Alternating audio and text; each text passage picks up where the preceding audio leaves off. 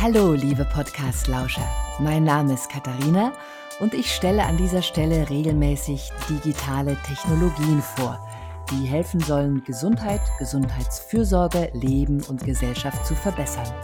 Also freut euch auch in dieser Folge auf Neues aus der Welt der Digital Health. Heute geht es um Sex, um Sexualität, nicht nur reduziert auf ihre ersten drei Buchstaben, sondern auch um die Möglichkeiten, die sich Medizinern in diesem Bereich bieten und um das Spannungsfeld zwischen Intimität und Social Media. Meine Gesprächspartnerin ist Miriam Mottel, M-O-T-T-L, Sexualmedizinerin und Frauenärztin, Bloggerin unter dem Hashtag Frag Miriam. Sie ist zudem Podcasterin mit dem Format Eros und Psyche und Online-Unternehmerin mit den Themen aus Sexualität und Partnerschaft. Ich habe keine Ahnung, ehrlich gesagt, wie sie diese Tätigkeiten alle unter einen Hut bekommt und unterstelle ihr einfach mal eine sehr große Leidenschaft fürs Sujet, kann ja aber auch gleich selbst fragen. Herzlich willkommen, die Miriam. Herzlichen Dank für die Einladung. Ähm, als erstes, äh, das ist natürlich immer mit dem Unterhutkommen so eine Sache. ich glaube, das kennen wir alle, dass ähm, es sehr unterschiedlich ist, was man als Arbeit empfindet. Und ich glaube, ich kann durch und durch sagen, dass das, was ich tue, tue ich eindeutig mit Leidenschaft. Mhm. Ähm, daher fällt mir das auch nicht unbedingt unter Arbeit. Klar würde ich jetzt nicht sagen, dass die 24-Stunden-Dienste sich nicht wie Arbeit anfühlen, aber der Rest zumindest ist ein schöner Ausgleich dazu. Ah, super, okay. Ich, Miriam, ich habe eine echt schräge Frage von meiner Redaktion äh, als, als, als Opener-Frage reingereicht bekommen. Ich frage sie dich einfach mal so, weil das da ein Ersuchen war. Ja? Die lautet nämlich, kannst du dich an deinen ersten Sex erinnern? War der toll? Also ich ähm, würde mal sagen, jeder kann sich zumindest an seine ersten sexuellen ähm, Erfahrungen erinnern.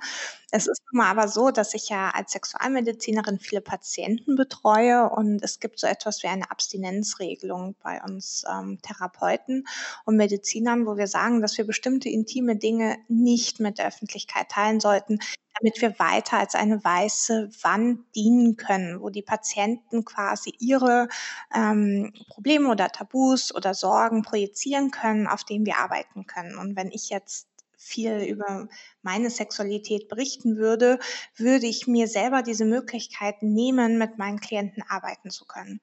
Mhm. Was aber vielleicht ähm, viel wichtiger ist, dass das erste Mal ja nicht mit dem Zweisamkeit beginnt, sondern mit der eigenen Erkundung des Körpers. Und ähm, deswegen würde ich sagen, dass dieses glaube ich, für viele etwas ganz, ganz Besonderes ist, wenn man entdeckt, dass man Lust haben kann. Mhm. Und, ähm, daran erinnere ich mich sehr gut und ich kann nur sagen, dass Lust natürlich für jeden Menschen sehr unterschiedlich ist. Und ich würde jetzt einfach mal behaupten, dass uns das hoffentlich allen Spaß macht. Und wenn nicht, dann gibt es Menschen wie mich ähm, und andere Sexualtherapeuten, die hier helfen können, dass äh, auch für andere die Lust als toll empfunden werden kann. Ich danke dir. Und das ist auch wirklich ein guter Punkt hier für ähm, unsere Hörer, das nochmal ein Stück weit ins, ins Bewusstsein zu rücken, wo eben auch im Zeitalter von Social Media, wo man ja im, im, im Bedürfnis irgendwie möglichst viel auch catchy, juicy Content zu produzieren, man eben die, diese bestimmte Grenze nicht überschreitet, sich selbst da aus dieser ähm, wahrgenommenen Objektivität rauszunehmen, indem man sich zu persönlich zeigt. Super Punkt. Ich glaube, das ist sehr, sehr wichtig. Also das war auch etwas, was ich für mich lernen musste. Wie viel gebe ich von mir preis ähm, in Bezug auf mein Privatleben, meine Sexualität? Sexualität, meine Partnerschaft, ähm, meine Familienplanung, was sind Dinge, die andere Leute angehen. Und wir Ärzte sind darauf überhaupt nicht geschult. Also, und es ist wirklich ein Learning by Doing jeden Tag. Ähm, gerade heutzutage mit diesen Instagram-Stories kriegen die Leute schon viel mit. Wie viel mhm. möchte ich preisgeben, wohin ich in Urlaub gehe, warum und und und oder ich kenne auch viele Ärzte auf Instagram, die aus ihrem Berufsalltag, also die Insta-Stories aus der Klinik machen. Ähm, ich finde das sehr unpassend, dies als Frauenärztin zu tun, für mich persönlich, weil ich meine Patienten schützen möchte. Und ähm, dahingehend gibt es andere Patienten, die haben überhaupt gar kein Problem damit. Und das muss halt jeder so für sich herauskriegen. Und auch so darf jeder selber entscheiden, wie viel er auf Facebook, Instagram, Twitter, sonst wo von sich preisgibt. Und das ist etwas, was wir alle noch lernen müssen, weil es ist einfach ein neues Medium, auch wenn es das jetzt schon seit 15 Jahren gibt. Ja, und es ist einfach auch schlicht noch ein sehr unregulierter Bereich, also sowohl ähm, juristisch als auch, glaube ich, innerhalb der Kliniken. Was, äh, was haben wir da für eine Policy für unsere Ärzte, für unsere Mitarbeiter? Wie, wie will man das machen? Das ist, äh, glaube ich, noch, noch sehr der Einzelperson überlassen und ich denke, das wird sich auch bald ändern. Ich denke auch. Ähm, du kommst ja eigentlich aus Frankfurt, oder Miriam? Also ganz ursprünglich komme ich aus Nürnberg Ah, und okay. ähm, bin in Budapest aufgewachsen, weil meine Familie da beruflich tätig war. Und bin dann zum Studieren nach Rostock und Oh, habe wow. mein Medizinstudium abgeschlossen mit ein, zwar ein paar Auslandsaufenthalten in Österreich und auch in den USA und habe dann äh, mehrere Stellen in Deutschland gehabt. Also ich habe meine Ausbildung insgesamt an drei Krankenhäusern gemacht ähm, von ganz kleinen Krankenhäusern bis großen Geburtskliniken und meine letzte Station war quasi Frankfurt am Main. Und dann bist du aus mir noch nicht ganz klaren Gründen nach Linz abgedriftet. Genau, also vor langsam zweieinhalb Jahren, also kurz hat man mir ein Jobangebot gemacht für eine Kinderwunschklinik. Und damals war ich noch in der Ausbildung bei der VIAP für die Psychotherapie und auch noch an der Charité zur Ausbildung zur Sexualmedizinerin und mitten im Facharzt und dachte, boah, also immer wieder diese 24-Stunden-Dienste, das ist irgendwie nicht das Wahre. Und welche anderen Optionen habe ich denn mit meinem Facharzt? Und dann war das, hat sich das so ergeben. Ich hatte auf einmal so viele Kinderwunschpaare bei mir in der Therapie sitzen für die Sexualmedizin, dass ich gedacht habe, schaust es dir mal an. Und dann kam Mhm. von einem Tag auf anderen dieses Angebot, nach Österreich zu gehen. Und in Deutschland ist es sehr schwer, in die Repro reinzukommen. Es ist, du kriegst nochmal ein Assistentengehalt, ähm, es zählt fast nichts, was du vorher gemacht hast, die sieben Jahre. Es ist äh, wirklich, bist nochmal Assistenzarzt, aber halt in der Repro. Und ich dachte, ich habe jetzt nicht sieben Jahre geschuftet, um das mal plakativ zu sagen, um dann wieder für ein Apple-Ei zu Mhm. arbeiten. Mhm.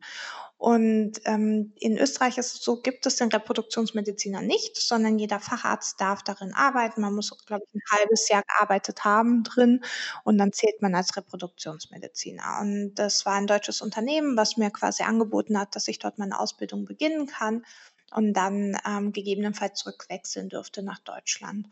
Und das war eine ganz tolle Chance, weil es eine der größten Kinderwunschkliniken war wo ich meine Ausbildung begonnen hatte, dann als Reproduktionsmedizinerin. Und ich bin unendlich dankbar für was ich dort gelernt habe, weil das hätte ich in Deutschland in einem kleinen Zentrum nie gesehen. Und ich hatte wirklich tolle Ausbilder gehabt, die das 15 Jahre lang schon gemacht haben und die mir so das ganze Know-how mitgegeben haben. Und da sagt man nicht nein. Also ich bin jemand und das kann ich jedem nur empfehlen als Mediziner. Ich habe auch immer die Kliniken gewechselt, wenn ich das Gefühl hatte, es gibt woanders etwas, was ich dort besser lernen kann. Also Mhm. ich war in einem Haus, die hatten Onko gehabt, da waren die wirklich richtig gut und in der Geburtshilfe und danach bin ich in 'n laparoskopisches Zentrum gegangen, weil ich diese OPs sehen wollte. Einfach nur, um die Dinge gesehen zu haben. Also, ich finde, die Assistenzausbildung, da geht's nicht nur darum, dass du Techniken erlernst, sondern dass du einfach das Feld siehst, in dem du deinen Facharzt machst, damit du dich dann entscheiden kannst, worauf du dich spezialisieren willst. Und so bin ich dann nach Linz gekommen. Also ich habe gesagt, das ist ein Angebot, das lehnt man nicht ab. Und so bin ich jetzt auch zu meiner nächsten Stelle gekommen. Also zurzeit arbeite ich an der Uniklinik, auch Ja. in der Kinderwunschabteilung, ähm, habe hier eine eigene Sprechstunde gekriegt für Sexualmedizin, die ich betreue, ähm, mache hier Forschung, habe ein ganz tolles Team, mit dem ich arbeite, ähm, wirklich tolle Vorgesetzte, die einen unterstützen, die auch meine Online-Tätigkeit unterstützen, die ich mache. Und es ist Zufall und Genau, eigentlich bin ich aus Zufall nach Österreich gekommen. Super. Aber ich glaube, es ist auch tut auch echt gut zu hören, dass du da auch echt keinen Masterplan oder so was hattest oder gesagt hast: „Ja, ich brauche so und so viel verschiedene Orte und will mich in die und die Sujets reinarbeiten“, sondern es ist dir halt es ist dir halt passiert und du hast, habe ich jetzt den Eindruck, ziemlich deutlich deinem deinem Bauchgefühl vertraut, wenn du gemerkt hast, es es gelüstet dich nach was Neuem, du brauchst neuen Input, du willst 'n neues Feld aufmachen, oder? Also, es Ja, klingt sehr dann organisch irgendwie. Mhm. Mhm, und es war halt auch so 'n bisschen ich hatte also, ich wusste nicht, dass ich Gyn machen will, Ne? Also ich habe mein Staatsexamen gemacht und dachte, ich gehe in die Wirtschaft. Ich war schon in Verhandlungen mit Consulting-Firmen und dass ich quasi überhaupt gar keine Ärztin werde. Weil das muss man ja. sich halt auch überlegen. Ich komme aus einer wirtschaftlichen Familie, meine Eltern sind Unternehmer und irgendwann habe ich gesagt, es kann nicht sein, dass ich 70 Stunden die Woche arbeiten werde mit 24 Stunden Diensten und das als Frau und keines der Fachbereiche. Ich hatte erstmal gedacht, ich mache Unfallchirurgie, dann habe ich PJ in der Neurologie gemacht.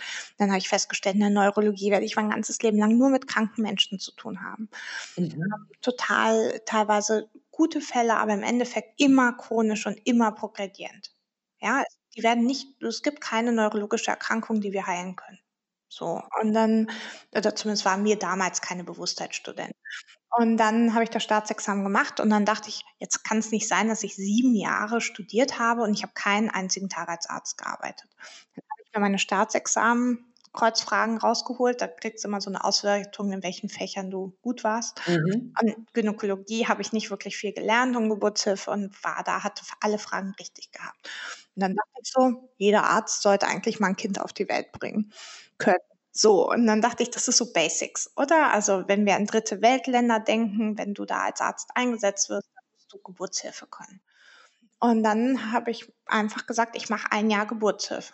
Und dann entscheide ich, ob ich vielleicht in ein anderes Feld gehen möchte.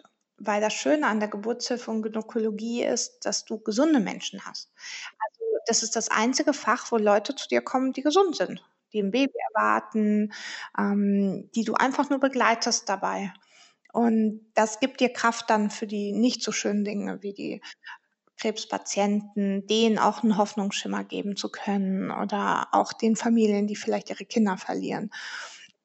Und das war schon, als ich das so begriffen habe, bin ich dann hängen geblieben.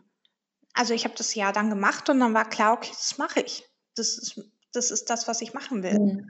Und hätte mhm. man mir das vor zehn Jahren, naja gut, vor 15 Jahren gesagt oder als ich angefangen habe zu studieren, hätte ich dem Vogel gesagt, dass ich da jeden Tag physiologische Körperöffnungen anfasse. Also bitte. Ähm, deswegen kann ich nur allen mitgeben, äh, versteift euch nicht drauf. Ja, also für mich war klar, ich werde immer Chirurgin. Ja, und jetzt ist Chirurgie so das Letzte, was ich mache.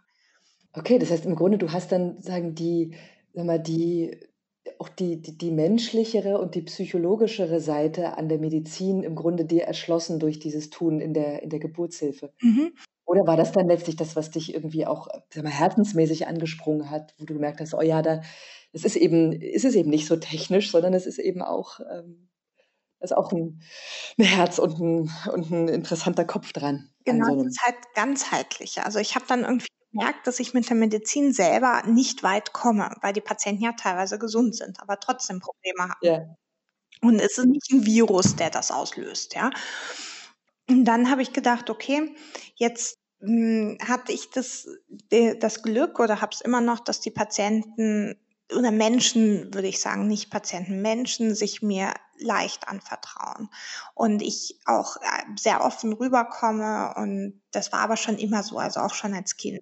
Und ich habe dann aber gemerkt im Rahmen meiner Assistenzzeit, dass ich an meine Grenzen komme. Wenn mir nachts eine Frau von ihrem sexuellen Missbrauch erzählt und deswegen immer wieder mit rezidivierenden Schmerzen in die Klinik kommt oder weil der Partner übergriffig war oder weil das Kind ähm, nicht gewollt wird oder irgendwas. Ja, ich gemerkt habe, ich kann damit nicht umgehen. Und dann habe ich gesagt, habe ich das mit Freunden besprochen und dann haben die gesagt, ja, mach doch eine Therapieausbildung parallel. Und so, ja. vielleicht hilft dir das so für Psychohygiene. Und dann habe ich gesagt, okay, und dann habe ich mich eingeschrieben, berufsbegleitend ärztliche Psychotherapieausbildung zu machen. Und ähm, habe das gemacht und dann mein nächster Chef fand das super und dann hieß es gleich, na ja, ähm, du kannst ja auch so gut hier, wir haben Patienten mit Psychoproblemen, so, ne, kümmer du dich drum. Und auf einmal war ich die Ansprechperson und dann wuchs das immer mehr und dann habe ich gemerkt, meine Kollegen reden überhaupt nicht über Sex. Warum redet niemand über Sex? In der Gynäkologie ist es ein Sexualorgan. Warum geht es nie darum? Ja und ähm, ja. Dann hatte ich damit keine Probleme drüber zu reden und dann habe ich angefangen Fortbildungen in dem Bereich zu machen die Basisausbildung für Sexualmedizin und, und, und. Es hat mir nicht gereicht. Ich habe gesagt, irgendwie, ich check das nicht. Dann bin ich auf Kongresse gegangen für Sexualmedizin und habe gesehen, dass das ein ganz eigener Fachbereich ist. Und dann habe ich mir äh, habe ich eine Sexualmedizin-Ausbildung gemacht und ja, jetzt mache ich das. Und es war aber halt nicht so, dass ich vorher wusste, ich werde mit Sex, also ich werde mich um Sexualität kümmern oder ich werde täglich mit meinen Patienten Masturbationsfantasien abfragen. Ja, also das war überhaupt nicht der Plan, dass ich das mache, sondern ich bin da so reingerutscht. Du bist da so reingerutscht, ja. ja. Also, ehrlich gesagt, wie du das erzählst, klingt total inspirierend, weil das ist, ich kann es völlig nachvollziehen, wie, wie du ja letztlich auch durch die Beschäftigung mit dir selbst, also mit dem, dem Umgang, eben dem Verarbeiten dessen, was du da gehört hast, das ist der, eigentlich der beste Einstieg, den du haben kannst.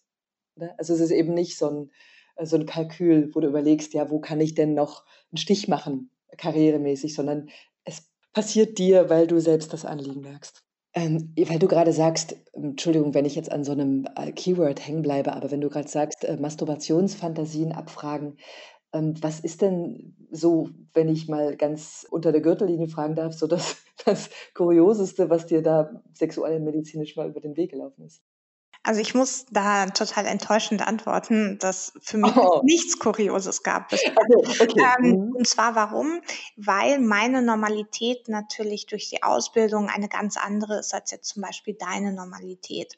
Für mich ist es normal, dass Leute BDSM praktizieren oder einen Fetisch haben oder äh, nur erregt werden, wenn sie sich küssen oder dass sie vielleicht gleichgeschlechtlich sind oder non-binär oder sich äh, im falschen Körper fühlen. Also das sind Dinge, die gehören zu meiner Realität.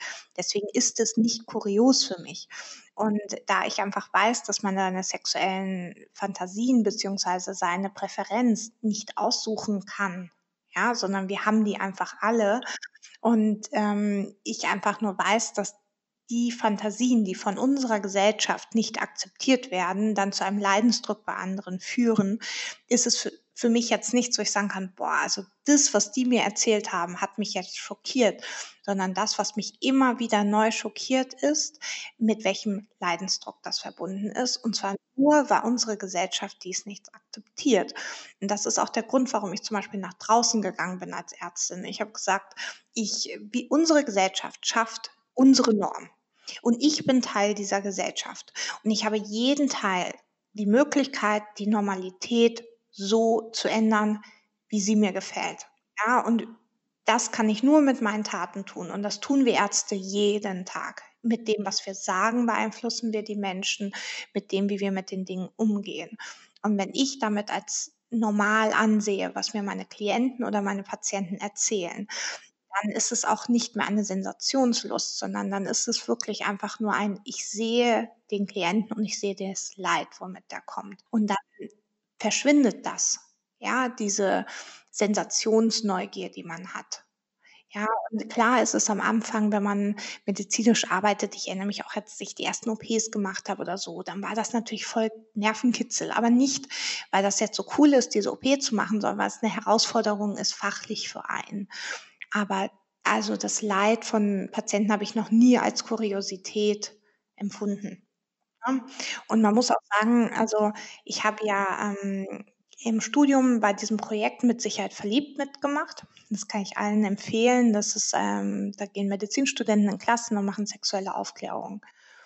Und ich glaube, dass ich dadurch, dass ich sehr früh mich mit diesen Themen schon auseinandergesetzt habe, es für mich nicht mehr als kurios erschien, was mir erzählt worden ist, weil meine Normalität halt einfach ein größeres Spektrum hat. Also inzwischen definitiv, klar. Aber ich empfinde, wenn ich dir zuhöre, dass du da wirklich eine, also auch wirklich wie eine Mission empfindest, dieses Thema eben größer, breiter aufzustellen, Normalität in eben so, in Anführungsstrichen, unnormalen Bereichen entstehen lassen, einfach da die, die Wahrnehmung zu, zu weiten und weicher zu machen, oder? Und wahrscheinlich ist das auch eine der Triebfedern, die dich letztlich in, in Social Media und in das, was man jetzt als Selbstvermarktung auch sehen könnte, die dich da hineingebracht hat, dass du einfach das Thema äh, in die Welt tragen willst. Genau, also man muss schon sagen, also ich komme ja aus einer Unternehmerfamilie und mir war klar, also äh, als Angestellte pff, kannst du halt deine paar tausend Euro verdienen, aber wenn du selbstständig arbeitest, arbeitest du für dich. Und ich bin, glaube ich, keine gute Angestellte. Also schon, wenn ich davon überzeugt bin. Also ich habe jeden Job, wo ich gearbeitet habe, 110 Prozent gegeben, weil ich nie in einem Job gearbeitet habe, hinter dem ich nicht stand. Wenn ich das Gefühl hatte, ich kann nicht vertreten, was meine Klinik macht, habe ich gekündigt oder bin gegangen oder habe es angesprochen. Und das schwer ist eine schwere Entscheidung, aber es hat was mit meinen Werten zu tun gehabt.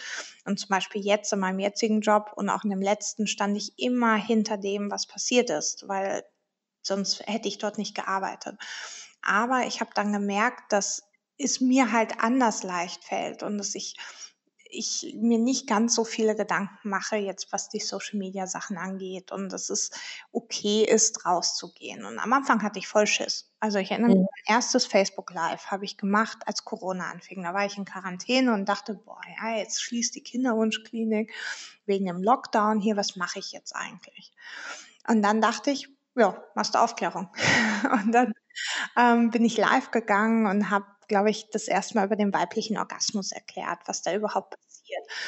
Und war dann richtig schockiert. Ich meine, dieses Video wurde dann 600 Mal angeklickt. Ich dachte dann so, pff, wer schaut sich denn das an? Ja, da sitze ich da mit voll wuscheligen Haaren, wusste irgendwie gar nicht mehr, hatte schon seit zwei Wochen nur noch eine Jogginghose an, habe mich das erstmal wieder ordentlich angezogen und ähm, habe dieses Video aufgenommen und war mega nervös. Und heute ist es voll normal. Ich mache Online-Webinare zur sexuellen Unlust, ähm, habe Online-Kurse aufgenommen, weil ich mich weiterentwickeln wollte. Ich wollte aus meiner Komfortzone raus und habe gesagt, mhm. wie kann ich das nutzen? Und natürlich möchte ich dafür Geld haben. Ich bin ja auch nicht die Zahnfee, ja, selbst, ne, selbst die kriegt einen Zahn dafür, wenn sie Geld bringt. Also es ist schon so, wo man halt natürlich gucken muss, ähm, klar, ich habe überhaupt gar kein Problem. Ich biete sehr, sehr viele kostenlose Formate an. Ich habe ein kostenloses Freebie zur sexuellen Unlust. Das kann man einfach ähm, äh, abonnieren. Man ist dann noch nicht mal automatisch im Newsletter drin. Also ich habe nichts getan, wo ich jetzt verpflichte, mir zu folgen. Oder auch der Podcast, den ich mache. Der macht kein Geld, den mache ich auch Spaß. Aber Kurse, wo ich Stunden meine Arbeit reingesteckt habe, wo es darum geht, die Sexualität von Menschen zu erleichtern oder zu bereichern. Dafür will ich natürlich einen kleinen Obolus, aber selbst da spende ich die Hälfte an einen gemeinnützigen Verein. Also es ist überhaupt nicht so, dass ich mich jetzt damit irgendwie mega bereichern möchte oder dass das die Hauptintention dahinter war. Aber ich habe natürlich nichts gegen, wenn ich einen Tausender mehr im Monat auf dem Konto habe. Also, Aber du willst dich, willst dich innerlich bereichern. Das ist ja äh, sowas von schön und legitim. Ja, und ich möchte einfach ähm, die Möglichkeit geben, ein Gleichgewicht zu stellen, also dass es adäquat wissenschaftlich fundierte Informationen gibt. Ja? Die entertaining ist. Mhm. Ja, die, die hm, quasi einfach wenn man sich anschaut, was alles für Leute über Sexualität draußen reden, dann sind das ganz unterschiedliche Berufsgruppen. Und wir Mediziner, wir halten zurück, wir machen nur Forschung. Und ist es auch so, dass auch viele Kollegen in meinem Newsletter zum Beispiel sind, weil es einfach spannend ist zu sehen, was andere Kollegen tun und wie wir das erklären. Und ich lerne jeden Tag von meinen Kollegen aus der Arbeit, wie sie etwas präsentieren, wie sie etwas erklären. Und nur so können wir uns weiterentwickeln, wenn wir sichtbar werden, weil nur dann sieht jemand anders das und vielleicht setze ich einen Impuls und dadurch hat jemand einen besseren Orgasmus und dann hat sich das schon gelohnt oder weiß überhaupt, was ein Orgasmus ist. Und das tue ich jetzt nicht, weil ich daran irgendwie fünf Euro verdiene, sondern ich bin wirklich der festen Überzeugung, dass jeder Mensch ein Recht auf eine erfüllte Sexualität hat und möchte das natürlich ähm, tun. Aber wie es halt so ist, wenn du Dinge kostenlos anbietest, dann kriegst du Undankbarkeit. Also ich habe ich hab auch richtige Anfeindungen im Internet gekriegt. Ja, ja, also das ist nicht easy peasy. Das muss man sich gut überlegen, ob man sichtbar werden will. Ähm, hast du den Eindruck, dass es dabei irgendeine Rolle spielt, dass du eine Frau bist? Also ähm, fühlst du dich dadurch mehr angefeindet oder auf eine andere Weise oder ähm, na, spannenderweise werde ich von Kollegen angefeindet. Also ich werde nicht von, ja, also ich werde nicht von Patienten angefeindet, die finden das total gut, dass ich so offen bin, sondern von Kollegen, weil viele Angst haben, das nicht verstehen, was das bedeutet mit Social Media, ähm, finden, dass das vulgär ist, was ich mache. Dabei ist da überhaupt nichts vulgäres, ja. Oder sie können sich auch nicht vorstellen, wie der Online-Kurs funktioniert. Und dann habe ich ähm, einem Kollegen gesagt, hier, pass mal auf, ich gebe dir einen Zugang, musst mir nicht zahlen, schau dir den Kurs mal an. Und dann sagte der zu mir, krass, das ist ja voll professionell, was du da machst. Und ich denke so, was? Äh, wie kommt man auf die Idee, dass was ich als Ärzte mache, nicht professionell ist? Wie, wie, wie würde ich mich denn präsentieren? Es ist ja nicht so, dass ich mich da hinstelle ähm, ne, und irgendein Blabla erzähle, sondern ich erzähle wirklich Dinge, die was verändern und die was bewegen. Und ähm, das hat nichts damit zu tun, dass ich jetzt irgendwie nächste Beate Use werden möchte, meinen Sexshop öffnen will, ja, und dann mich als, als Namen präsentieren möchte, sondern mir geht es wirklich darum, ähm, Sexualität ist präventiv. Wenn wir in gesunden Beziehungen sind und eine erfüllte Sexualität haben, dann ist das Präventionsmedizin. Und das, was ich mache, ist Präventionsmedizin und dass ich dabei natürlich was abfällt und es ist absolut legitim, weil keiner von uns arbeitet kostenlos. Ja, also ich bin kein, ne, ich muss mich auch finanzieren, meine Familie ernähren und, und, und. Aber der Antrieb ist natürlich, dass ich der Meinung bin, dass es uns allen besser geht, wenn wir ein erfülltes Leben und Partnerschaft haben. Ich habe mal auf deiner Seite geguckt, es ist erstaunlich, was du da alles schon ähm, veröffentlicht hast, was man auch alles an, äh, also als Interessent oder als äh, Betroffener, Leidender ähm, sich runterladen, angucken kann. Ähm, du hast Workbooks, Online-Kurse, ähm, beschreib mal kurz, was du da anbietest. Also ich habe im Moment quasi diesen kostenlosen ähm, E-Mail-Kurs, wo einfach es mir um die weibliche Lust ging.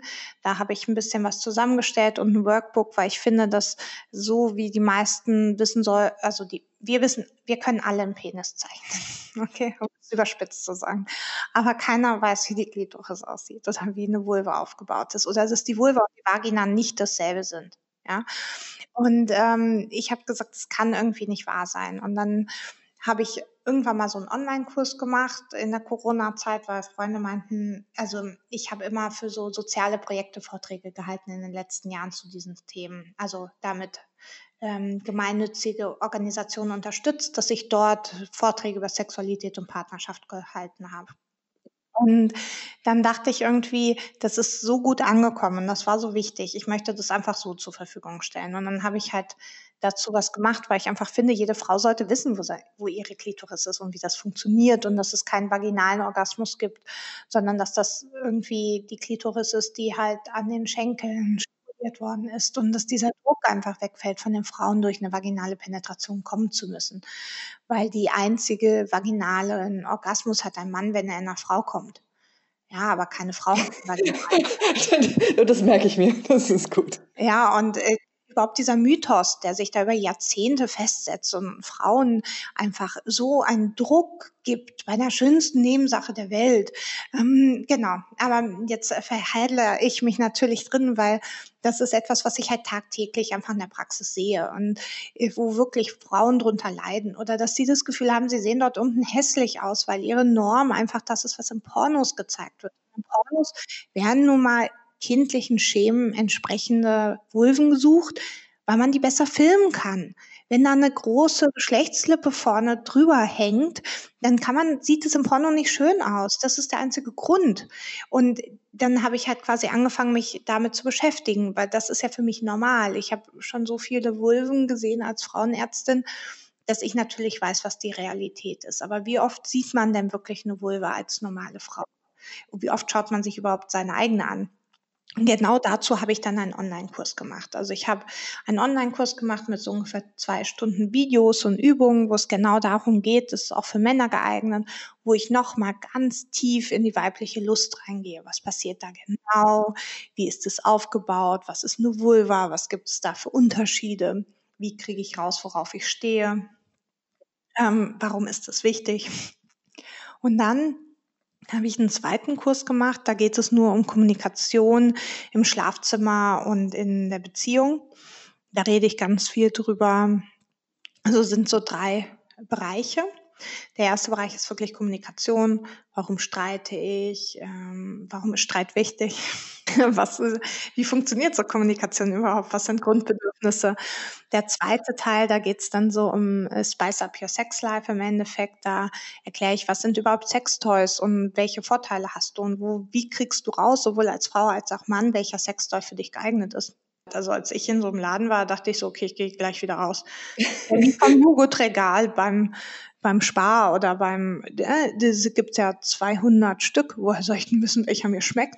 Da bin ich ja arm, wenn ich alles ausprobiert habe. Und da habe ich ein Video drin, zum Beispiel gleich über 20 Minuten, wo ich jedes Sextoy durchgehe und das zeige, wie das funktioniert an einer Silikonmuschi quasi, ja. Und, ähm, und auch erkläre, wie ein Penisring funktioniert. Und worauf okay, also das ist, also das ist ein, dazu gibt es einen Online-Kurs bei dir und den kann man sozusagen genau. buchen. Und hm? dann gibt es in dem Teil der dritte Teil, da geht es darum, wie teile ich meinem Partner meine Präferenzen mit oder wie mache ich ein Rollenspiel. Ja, also damit ich mich nicht lächerlich fühle und vielleicht ist es auch okay, wenn ich mich dabei lächerlich fühle. Also da habe ich extra was gemacht, wie setze ich das jetzt um? Ja, und das ist wirklich ganz äh, niedrig. Also beide Kurse zusammen, glaube ich, kosten nicht mal 150 Euro oder so. Also die Preise habe ich irgendwann mal festgesetzt, weil ich einfach gesagt habe, ich kann das nicht kostenlos rausgeben. Ja, und es ist aber jetzt nichts, wo ich sage, das kann du schließt, äh, du schließt jetzt nicht wirklich größere äh, Zielgruppen aus. Nee, sondern es geht da halt wirklich darum, dass jeder die Möglichkeit hat, wenn es ihm interessiert, dazu Fachinformationen zu kriegen. Und ich hatte diese Kurse erstmal live gemacht mit ähm, Menschen und habe den dann weiterentwickelt. Und dann ist es zum Beispiel so, der letzte Kurs ist ein interaktiver Kurs. Die Teilnehmer können selber ihre Empfehlungen abgeben. Ne? Also zum Beispiel für Sextoy-Hersteller. Ich habe die wichtigsten aufgeführt. Und wenn Sie aber zum Beispiel tolle Sexshops kennen, die irgendwie nicht so typisch sind, sondern es gibt Städte wie in Frankfurt das Inside Her, was einer der bekanntesten und ältesten Sexshops war, wo nur Frauen mhm. rein durften. Ja, großartig. Ja, mhm. wo du dich einfach geschützt fühlst und mhm. ähm, wo du beraten wirst und dass die dann sowas reintun können. Oder ich habe Buchempfehlungen, Filmempfehlungen, wenn du mal BDSM ausprobieren möchtest, worauf du zu achten hast, wenn du jemanden fesselst oder Spanking machst, ohne dass du gleich irgendwie auf eine krasse BDSM-Seite gehen musst sondern und das wächst. Also dieses, die, der zweite Kurs ist quasi ein, ein, ein organischer Kurs. Ja, die Teilnehmer nehmen da mit und die ähm, integrieren da auch und schreiben Sachen rein und der wächst immer wieder mit neuen Informationen. Also es ist wie so ein kleines Lexikon für die Beziehung. Ja, und auch da war jetzt nicht die Idee, dass ich mich, keine Ahnung, damit hunderte Euro pro Monat verdiene, sondern halt wirklich ein, ein, ein Portal zu schaffen oder eine Möglichkeit zu schaffen, wo was Seriöses drin ist. Du, du fühlst eine Lücke. Das, also die ist ja. objektiv da. Mhm. Und äh, klar, als Arzt ist es jetzt überhaupt nicht typisch, sowas zu machen. Ja, aber hey, wir können sowas machen. Und es gibt Ärzte, die bieten Geburtsverbreitungskurse online an, die bieten Seeschulen online an, die erklären so Sachen. Und es gibt total viele Ärzte, die auf YouTube oder auf Instagram sind inzwischen und dort Aufklärungsarbeit machen. Und dort erreichen wir einfach ähm, eine, eine Gruppe von Menschen, die wir sonst nicht erreichen würden, weil die kommen vielleicht erst, wenn sie schon ein Problem haben und wir könnten aber ein Problem vermeiden.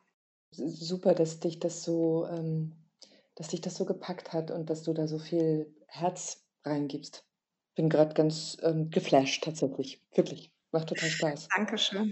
Ähm, bist du mal in, in, Social Media irgendwo an einen Punkt gekommen, das habe ich mich gefragt, wo, wo, irgendwas zensiert wird? Das ist ja, ist ja echt äh, hysterisch so auf, den, auf manchen Kanälen, was, was gezeigt und nicht gezeigt werden darf. Also Gewalt geht, aber um Gottes Willen kein Nippel oder so. Ähm, hattest du solche Erlebnisse, wo du gemerkt hast, äh, das funktioniert hier einfach nicht? Also ich kann keine Werbung schalten auf Facebook zum Beispiel für das Unternehmen, weil das ja aktiv die Sexualität fördert und Facebook in Zeiten jetzt von Corona zumindest keine sexuellen Interaktionen aufgrund von Infektionen fördern will, weil ich dachte, ich bewerbe quasi die Kurse online und damit du kannst es dann so einstellen, dass bestimmte Gruppen mhm. angezeigt wird. Ja. Das ja. wird sofort blockiert, also und auch Instagram gehört ja zusammen. Ansonsten richtig zensiert. Ähm, also solange ich statt Orgasmus Höhepunkt schreibe. Ah, okay, also die also haben ihre so, Filter. So, ich kann mhm. jetzt nicht sechsmal das Wort Sex benutzen, ja, dann äh, wirst du schon zensiert. Aber ich habe jetzt auch bis auf diese Silikonvulven, die ich da habe, ist auch nichts, was Ich zeige auch keine nackten Leute oder so. Ich habe verschiedene Künstler, mit denen, deren Erlaubnis ich habe, ihre Bilder zu nutzen für ähm, Instagram zum Beispiel. Die habe ich gefragt, die sehr erotische Kunst machen. Und deren Bilder sind ja genehmigt dort. Aber selbst die haben bei Zeichnungen das Problem, dass Instagram oder Facebook sie ähm, zensiert. Man muss sagen, ich zensiere mich, glaube ich, ein bisschen selber das hast du auch bei der ersten Frage gemerkt. Ich bin dann natürlich ein bisschen zurückhaltend, was unbedingt mein Privatleben angeht. Ich glaube, ich könnte viel offener und auch wahrscheinlich mehr Follower kriegen, wenn ich mehr von mir privat preisgebe. Ähm, das ist jetzt nicht so, als möchte ich da was geheim halten, sondern ich bin, glaube ich, einfach noch nicht so weit. Also, dass ich mich so in, nach außen stelle, weil ich eigentlich gerne meine Arbeit nach außen stellen möchte und nicht mich. Und das ist für mich, glaube ich, so die größte Hürde, was diese Social-Media-Sachen angeht. Also ich glaube, ich bin meine größte Zensur. Meine mhm, du hast ja auch schon aus therapeutischer Hinsicht begründet, warum das auch einfach wirklich von Nachteil wäre, letztlich für die echten ähm, Therapeuten-Patienten-Beziehungen, die du hast. Und ansonsten kann man mich halt, also ich kriege wirklich viele Anfragen. Ich habe extra im Newsletter ein Format eingeführt, deswegen auch der Hashtag Fragt Miriam, kann mir Fragen schicken und einmal die Woche beantworte ich diese Fragen im Newsletter. Und genau, man muss sich noch nicht mal zu erkennen geben, man genau. kann die auch anonym stellen. Ne? Mhm. mhm. Und ich sammle die Fragen, öfter kommen dieselben Fragen und dann plane ich das vor und ähm, dann gibt es halt freitags und das ist dann auch immer mit einer Buch- oder einer Filmempfehlung und Literaturangabe. Also das ist absolut ähm, sinnvoll gemacht. Und dort informiere ich auch immer über die neuen Podcast-Folgen oder neuen Blogartikel oder habe manchmal Gutscheine, ähm, die mir irgendwelche Firmen zuschicken, die ich dann natürlich gerne mit der Community teile, ähm, die mir gerne folgt, weil also ich brauche nicht, also du brauchst das nicht mehr. ähm, so, und aber ich kriege die halt natürlich zugeschickt, weil ich mich mit dem Thema beschäftige und das gebe ich natürlich voll gerne weiter. Und also mir macht das auch Spaß. Also ich habe auch ein Team, was mich unterstützt. Also ich habe Freelancer, mit denen ich arbeite, ähm, die mir die Newsletter eingerichtet haben. Also ich wusste gar nicht, dass Newsletter heutzutage noch gehen. Und äh, das geht richtig gut. Also ich hätte da überhaupt nie gedacht. Und ich habe dann nur über den Newsletter mein Webinar zur sexuellen Unlust beworben und habe dann da gleich 90 Anmeldungen gehabt. Und ich dachte so, wow, ähm, da gibt's Interesse, da muss man was tun. Da leiden Menschen, ja, da gibt's ein Problem und die Lösung ist individuell, aber man kann zumindest aufklären, woran es liegen kann. Und ich meine, so geht es uns doch allen in unserem Beruf, also hoffentlich zumindest. Aber wenn wir den gerne tun, dann empfindet man das nicht als Belastung oder als Arbeit. Ähm, und diese Kurse zu machen, ist für mich eine Bereicherung, weil ich weiß, dass ich damit Menschen helfen kann. Und wenn es nur bedeutet, sich ein Stück normaler zu fühlen. Schön. Total schönes Schlusswort, wenn ich das so nehmen darf.